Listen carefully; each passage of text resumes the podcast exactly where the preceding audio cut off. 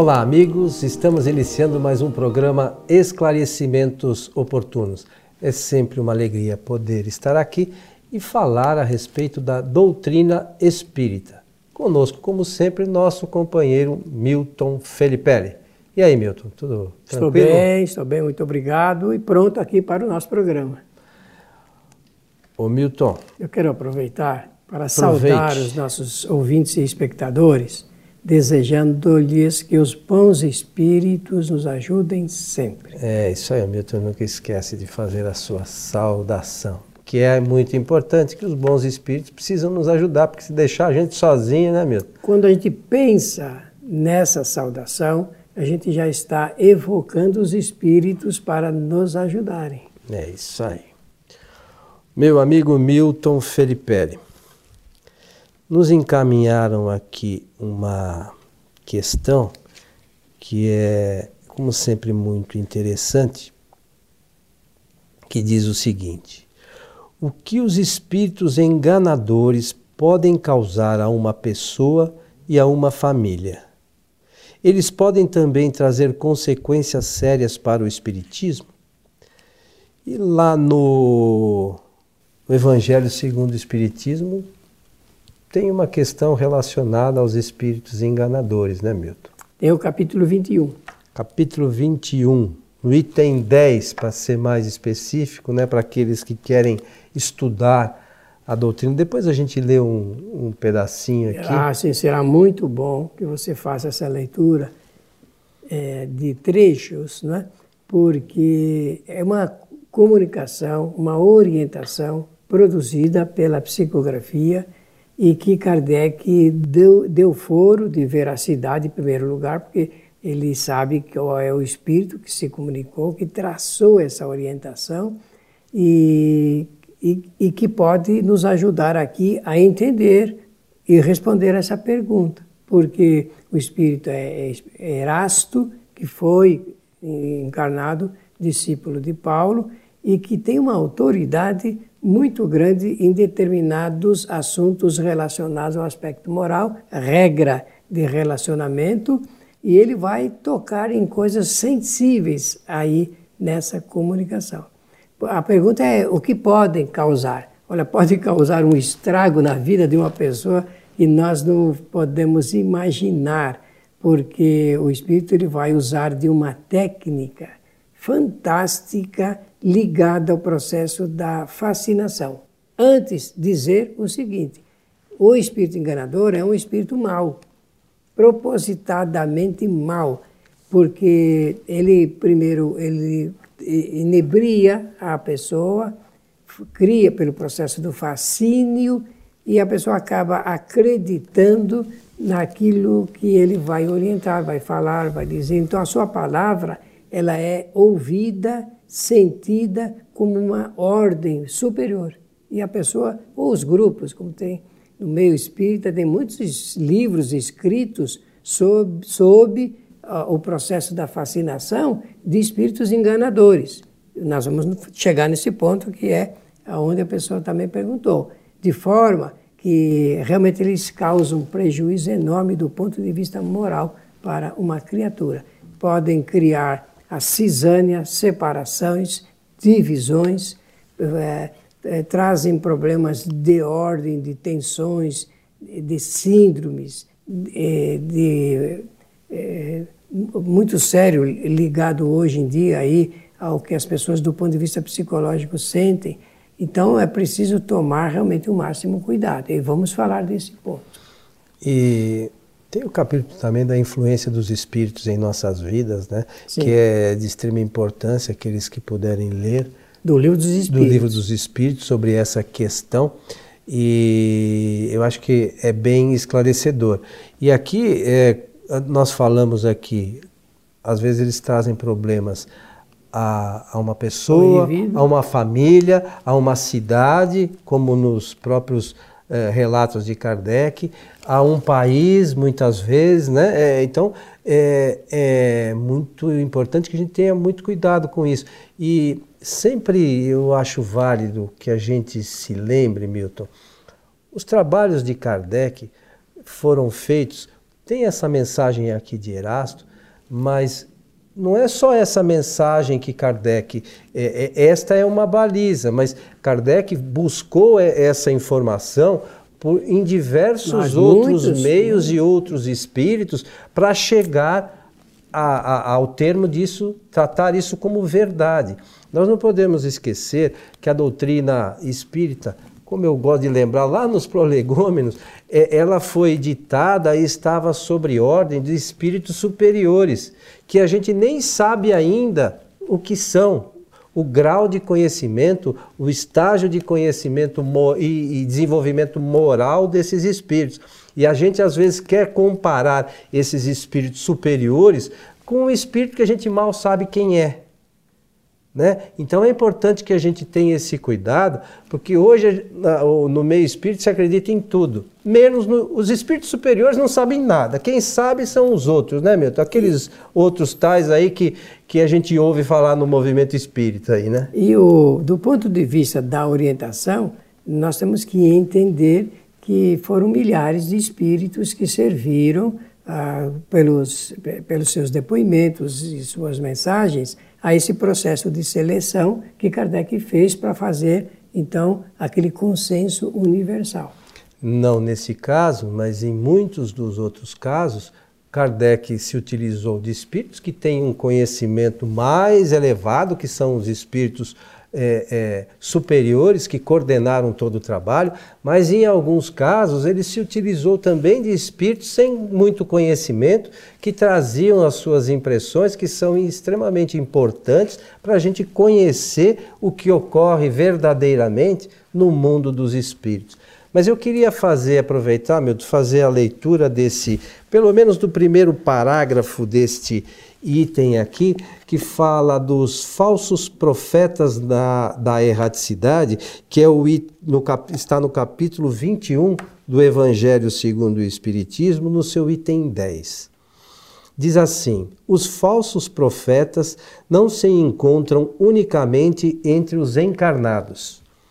Há-os também em muito maior número entre os espíritos orgulhosos que, aparentando amor e caridade, semeiam a desunião e retardam a obra da emancipação da humanidade, lançando-lhe de través seus sistemas absurdos, depois de terem feito de seus médios os aceitarem.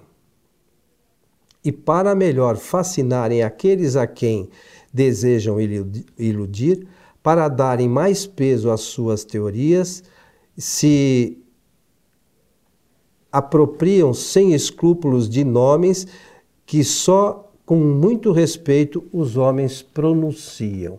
Eu acho que só isso aqui, se a gente refletisse um pouquinho, né, Milton, já, já daria para a gente eliminar uma série de coisas que a gente vê na doutrina espírita, né? É, o processo de fascinação ele é extremamente perigoso. Kardec diz que das três modalidades obsessivas, a mais grave é da fascinação. fascinação.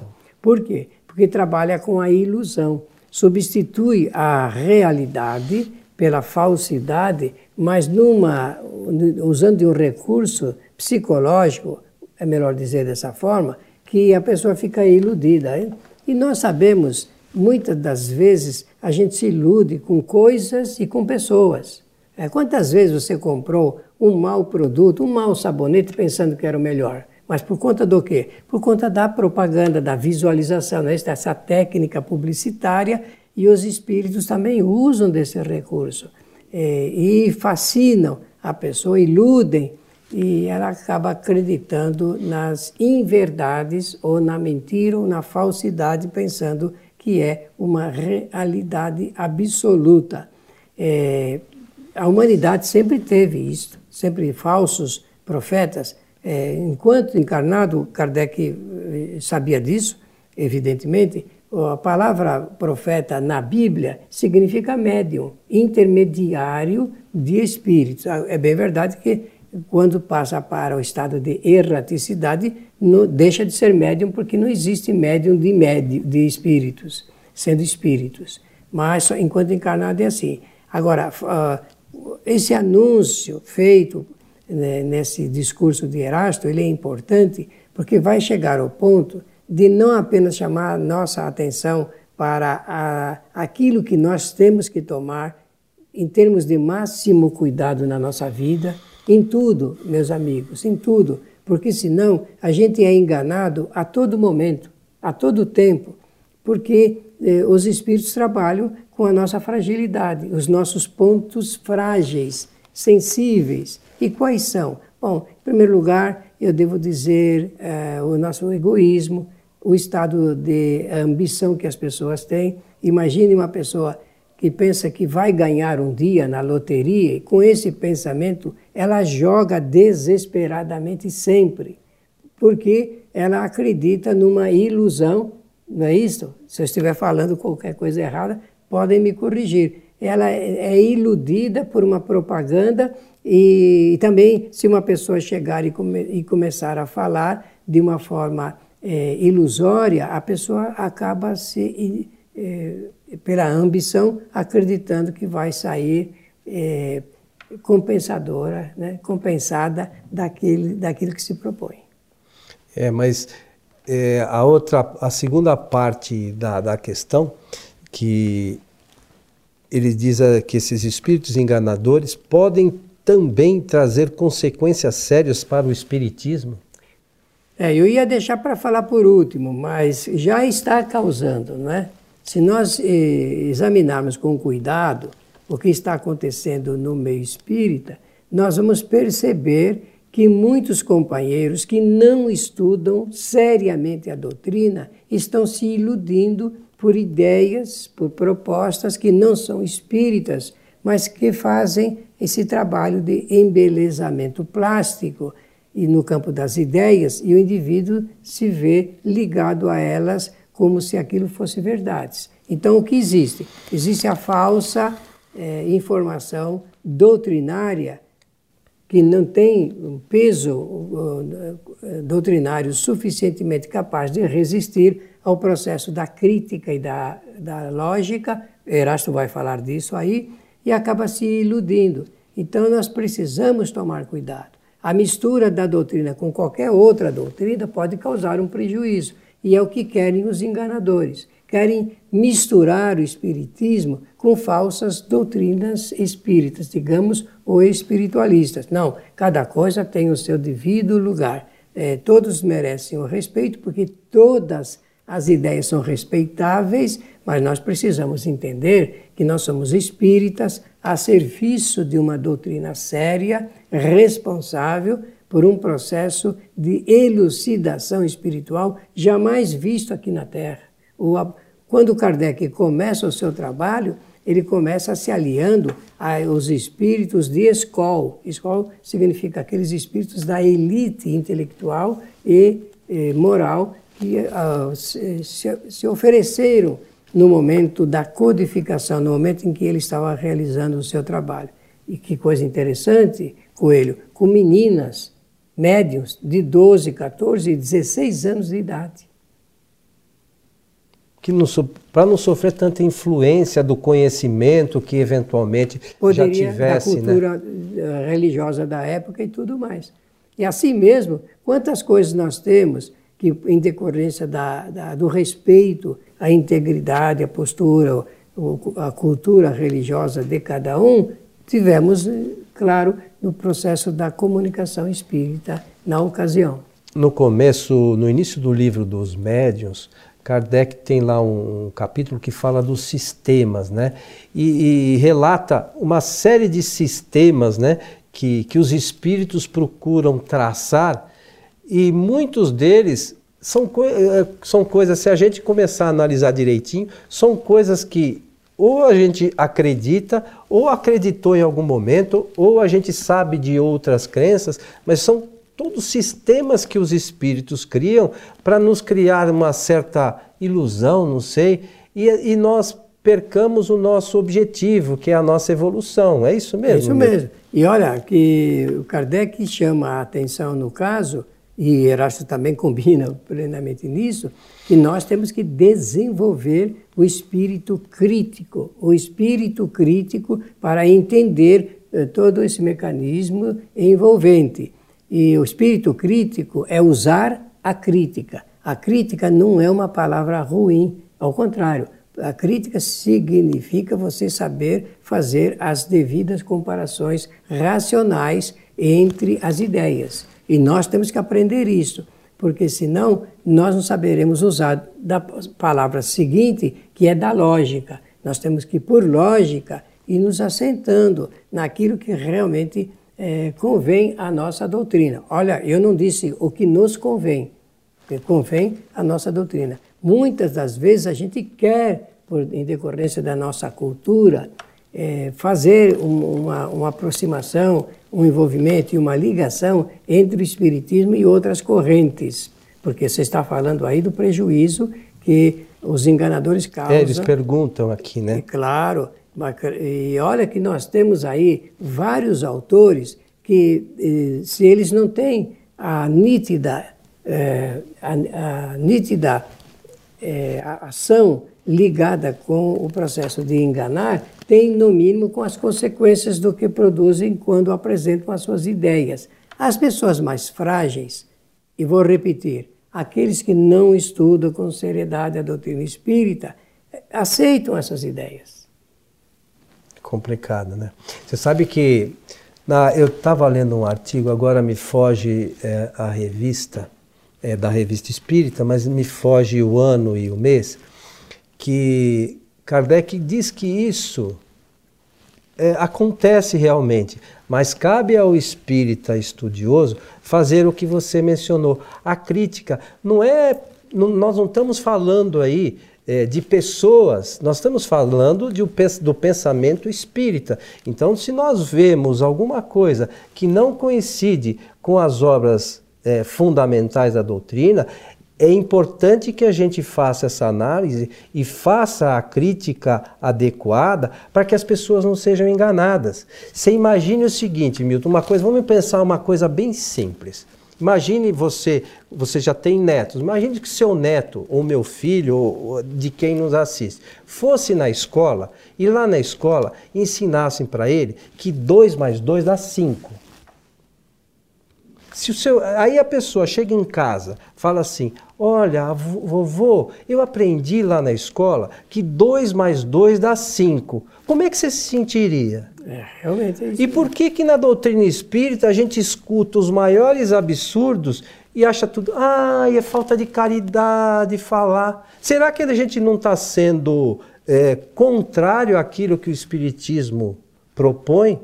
que são atitudes corretas e uma divulgação correta da, da, da doutrina, será que não é falta de caridade nossa para com a doutrina fazermos um, um relato sério dessas informações errôneas? Olha, nessa mensagem de Erasto, que combina com o pensamento de Kardec, eu já disse isso, ele recomenda que, é, o, o, que o espírita repila todas as ideias que não são genuínas. Está falando aí. Mas, lamentavelmente, não é isso que a gente tá, tem visto. Então, é preciso que nós tenhamos essa coragem. O nosso companheiro Herculano Pires, que foi um excelente pensador espírita, né? ele, eh, nas suas palestras e nos seus artigos, ele dizia claramente que nós temos que ter a coragem moral de denunciar quando realmente o espiritismo estiver correndo risco da mistura do, da, da doutrina com outras ideias não saudáveis e que tentam desvirtuá-las. E você vê, meu, eu vou falar um negócio aqui que eu já ouvi de algumas pessoas. Quando alguém fala de Kardec, procura fazer essa análise crítica séria, alguns falam assim: ah, esse nosso irmão está obsediado. Como é que pode, né? É a falta de análise. Como é que a pessoa às vezes se perde realmente. E aí entra essa história que a, que a pessoa pergunta. É, esse, esses espíritos enganadores, voltamos ao início da questão, né? Esses espíritos enganadores podem trazer problema para uma pessoa, para uma família e traz, acaba trazendo problema para uma doutrina. Claro, se me permite dar um exemplo bem comum, uma pessoa, eh, penso que a, as mamães vão gostar, quando a filha ela é enganada por um, um, um, pela fascinação de um namorado que não mostra as qualidades que ele tem, é, veja que estraga a vida de uma pessoa. É. e também de uma família, por consequência, e pode ser de um bairro, e assim por diante. A nossa doutrina tem inúmeros exemplos que Kardec apresenta. Fica aí então a sugestão de estudo isso está no capítulo 21 do Evangelho segundo o Espiritismo, no seu item 10, e no início do livro do, dos Espíritos, do, desculpe, do livro dos Médiuns, no capítulo que fala dos sistemas. Dos sistemas. Tem lá uma relação de. são vários sistemas, e depois lá no final, no item 51, Kardec faz uma abordagem sobre essas questões dos espíritos enganadores, né? Para quem quer ler e estudar a doutrina. Perfeitamente. Meu amigo Milton, estamos chegando ao final de mais um programa Esclarecimentos Oportunos. Simplesmente dizer que os bons espíritos nos ajudem sempre e não os enganadores. É isso aí, meu amigo Milton. Lembramos que a nossa casa, a Sociedade Espírita Francisco de Assis, tem palestras públicas às sextas-feiras, a partir das 19h30 e você poderá assistir essas palestras ao vivo pelo site www.tvfraternidade.com.br. Lembrando, sextas-feiras a partir das 19h30. O nosso abraço e até o nosso próximo encontro.